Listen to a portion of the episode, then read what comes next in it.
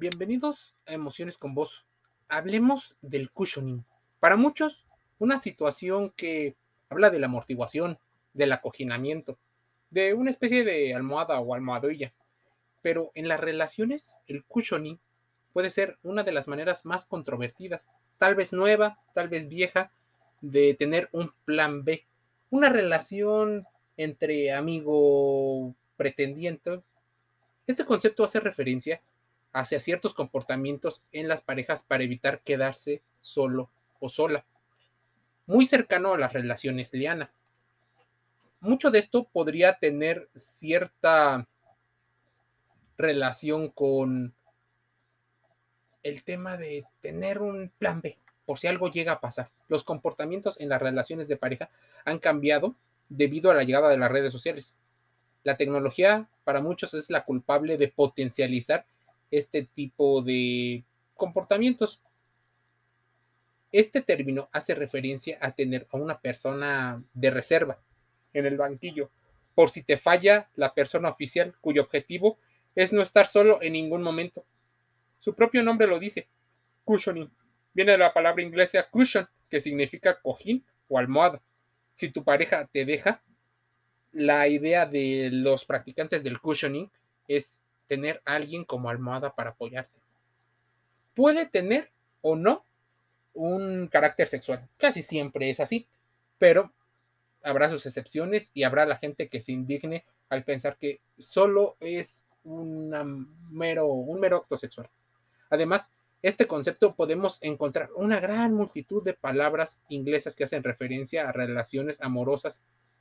Ya hemos hablado, por ejemplo, del orbiting, del ghosting, del pocketing, cuya finalidad es tener una especie de esperanza para no estar solteros. Debes de considerar entender este concepto porque no es, no es nuevo. De hecho, es la nueva y tal vez horrible moda de las citas. Dicen que algunos van eh, teniendo eh, entendimiento de varias prácticas porque se visualiza a través del Internet está el branch, está el breadcrumbing, está eh, ahora el cushion llega eh, en el mundo de las citas, tanto virtuales como reales. A ver, en el mundo de las citas digitales o no, está fatal y es de muy mala educación, de muy bajos principios, tener a alguien ahí con una esperanza, con una ilusión. Nada tiene sentido, está todo fatal, pero si de los podcasts que hemos grabado sobre ghosting y breadcrumbing algo no quedaba claro, posiblemente escuchando esto pueden aclararte algunas cosas. Aún así, sigue habiendo cosas que no te encajan en el comportamiento del pretendiente en cuestión. No te preocupes. Debes de considerar que puede haber un problema en la dinámica. Simplemente han aparecido nuevas modas y nuevas tendencias. No está en el diccionario formal, pero en el diccionario del horror sentimental no deja de aparecer nuevos términos y nuevas páginas de forma de relacionarnos. A ver, el breaching o branching viene del breach, banco en inglés, que significa lo que ya estarás imaginando, tener a alguien en el banquillo. Así de cruel, ni más ni menos. Quizás estas personas no sean conscientes de lo que está pasando o lo que están sucediendo Posiblemente sus personalidades rocen lo cercano al narcisismo por no tener una responsabilidad afectiva. Algunos empiezan a conocer eh, a otra persona, empiezan a salir. Digamos que no es nada formal, por así decirlo, pero no se desengancha. Es una relación de dependencia, pero a la atención muchas ocasiones, más que a que esté constantemente. Así que si la otra persona decide no estar tan presente, no pasa nada. Es como si fueran los amigonovios o amigobios. Probablemente esto ya venía siendo. Ahora, si en el ghosting la persona no deja rastro, en el branching te da señales para que pienses que es una opción factible. ¿Y qué pasa entonces con el breadcrumbing? Pues la diferencia entre el branching y el breadcrumbing es, por ejemplo, que hacen preguntas, quieren saber cómo estás, quedan o tienen una cita, pero nunca se materializan muchas de las cosas.